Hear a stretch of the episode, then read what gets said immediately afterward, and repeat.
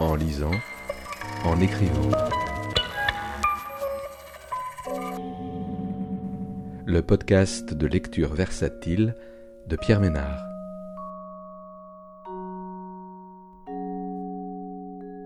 Aujourd'hui,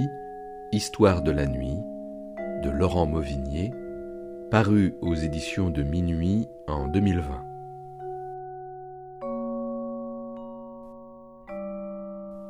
Une fois de plus, Laurent Mauvignier prend le contre-pied de son livre précédent. Ce texte est un thriller psychologique rural qui se déroule en une seule nuit.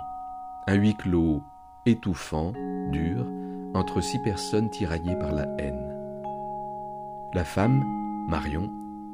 personnage central du roman, fait face à son passé et confronte deux mondes que tout oppose.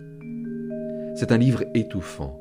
mais d'une grande finesse psychologique, où chaque personnage est ciselé et où chaque élément est conçu comme une brique prenant place dans un édifice dont on ne voit l'ensemble qu'à la dernière page.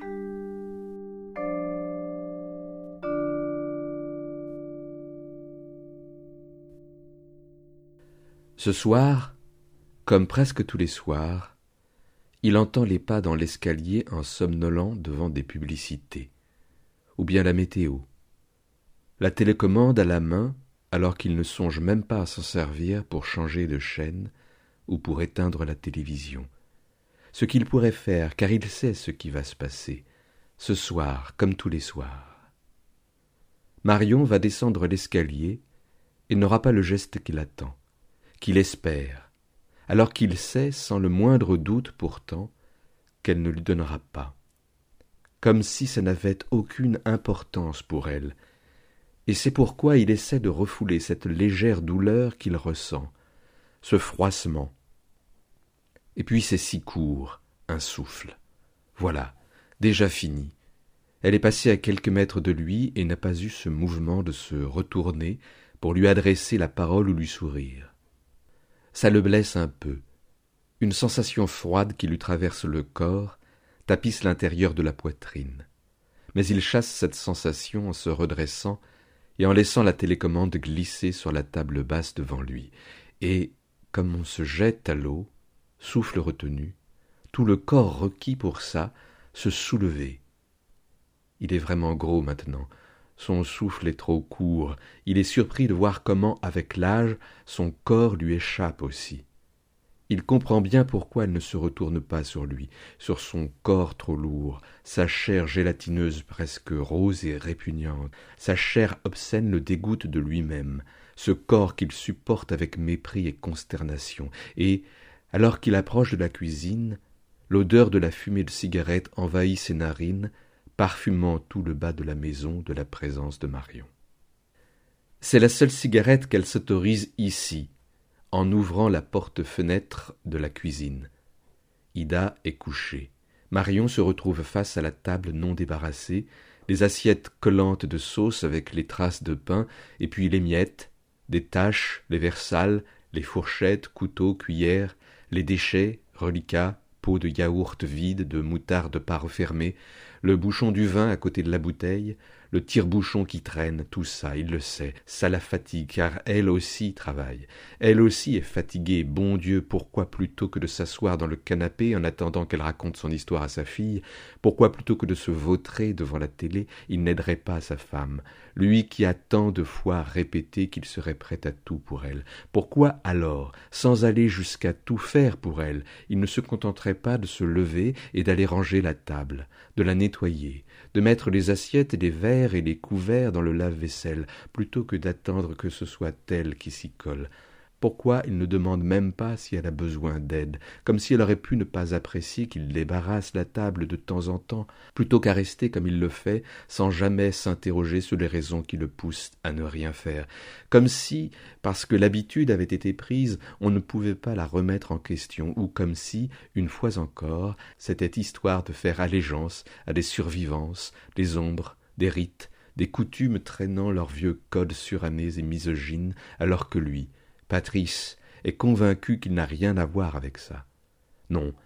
il ne se sent pas comme les vieux qu'il avait connus dans son enfance, ni même comme ses parents, comme sa mère elle-même, qui n'aurait jamais eu l'idée de travailler autre part qu'à la ferme de son mari, ni de lui demander de débarrasser la table, de faire la vaisselle, quand elle aussi aurait pensé que c'était son travail à elle, que ce travail lui revenait parce qu'elle l'aurait jugé avilissant et dégradant pour un homme. Ça, non, Patrice n'y pense pas, il s'assied tous les soirs, à l'heure du repas, dans la cuisine de son enfance, et, même entièrement refaite, on n'y peut rien, rien ne change dans le secret du temps. Il ne suffit pas de rénover, retaper, cacher sous la peinture et la modernité. Il y a toujours, qui affleurent, des relents d'une époque qu'on voudrait oublier. Il n'y pense pas, mais Bergogne fils imite Bergogne père, ou le prolonge en s'asseyant comme lui, en bout de table, comme il l'a vu faire toute sa vie. Patrice avance maintenant jusqu'à la porte de la cuisine, où il sait qu'il trouvera sa femme en train de fumer, donc, mais peut-être aussi avec son casque sur les oreilles,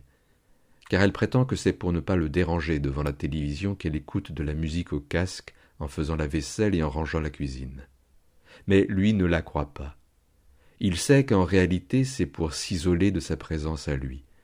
comme pour le prévenir qu'elle ne veut pas qu'il la dérange, et pour trouver un moment dans lequel elle peut prolonger ce cher isolement qu'elle trouve dans sa voiture en rentrant du travail, et aussi dans le sommeil, comme elle le trouvera tout à l'heure.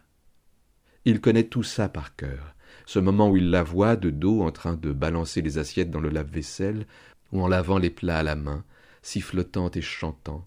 n'ayant pas conscience sans doute qu'elle chantonne à voix presque haute dans la cuisine, et elle part dans sa tête en tirant sur sa clope, fermant presque les yeux, sourcils froncés, tout en sachant que Patrice est derrière elle, suffisamment loin cependant, pas dans la même pièce, mais se tenant dans le cadre de la porte, et qu'il regarde ses cheveux dont la blondeur est rehaussée par des teintures une fois par mois chez le coiffeur, les boucles créoles, le pull léger qui laisse apparaître au ras du cou comme une créature magique, le dessin d'un tatouage dont il ne voit ici que la partie émergée. Des fils de fer barbelés découpés, comme une tresse d'épines, comme la couronne sur la figure ensanglantée du Christ. À chaque fois cette vision épouvante Patrice. Comment elle, qui n'en parle jamais, a pu accepter qu'on lui inscrive une image pareille dans le dos? Pourquoi ce tatouage, là où tant d'autres en ont de si jolis et originaux, maoris, fleuris, artistiques alors qu'on sent que le sien a été fait par quelqu'un qui ne savait pas très bien son métier, à une époque où les femmes, surtout, ne se faisaient pas tatouer. Presque tous les soirs se répètent les mêmes gestes, les mêmes actions insignifiantes et lentes, mécaniques presque, effectuées les unes après les autres sans qu'on les interroge ni les mette en doute. Pourquoi faut-il qu'il décide de se brosser les dents avant de se mettre en pyjama et non l'inverse? Pourquoi, comme tous les soirs, il prend le temps de se mettre à l'ordinateur du bureau dans le salon après que Marion a fini de ranger la cuisine et qu'il l'a vu monter se coucher. Il sait qu'elle va se préparer, s'installer dans le lit et lire une demi-heure ou un peu moins, tombant de fatigue, ne trouvant parfois pas la force d'éteindre la lampe de son côté et laissant son livre ouvert tomber, presque échoué sur elle, à la hauteur de sa poitrine, comme si le sommeil l'avait prise à l'improviste, qu'elle n'avait pas pu lutter contre l'endormissement comme lui ne peut pas lutter tous les soirs contre ce besoin qu'il a, toujours, de se relever et d'aller pointer tous ses mails, pas seulement parmi ceux qu'il a reçus depuis déjà un moment, le nombre considérable auquel il n'a pas pris le temps de répondre, mais les nouveaux, ceux qui vont exiger de lui un rendez-vous pour lui vendre du matériel agricole ou lui rappeler qu'il doit de l'argent, qu'on doit penser à vacciner les bêtes, à renouveler l'assurance de ceci ou de cela, car chaque jour déverse dans sa boîte électronique autant de messages qu'il doit vérifier pour ne pas s'étouffer avec dans son sommeil. Et tous les soirs, le temps qu'il y consacre lui sert, au moment où il coupe l'ordinateur, à se retrouver seul dans la maison. Dans le couloir, là-haut, il ouvre la porte d'Ida et la retrouve endormie très profondément. Les bras grands ouverts, le buste penché à deux doigts de tomber du lit, les jambes en ciseaux hors de la couette il prend le temps qu'il faut pour rassembler ce corps dont chaque membre semble vouloir se séparer du reste en courant dans le sens opposé de son pendant, et, au moment où il approche de sa chambre, il entend déjà le souffle lourd, long, presque un ronflement, le signe que Marion s'est endormie. Parfois il se dépêche,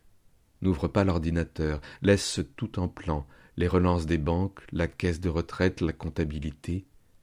et il file dans sa chambre dans l'espoir qu'elle ne dormira pas encore.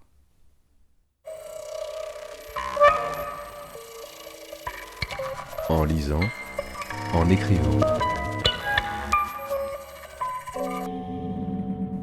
Le podcast de lecture versatile de Pierre Ménard.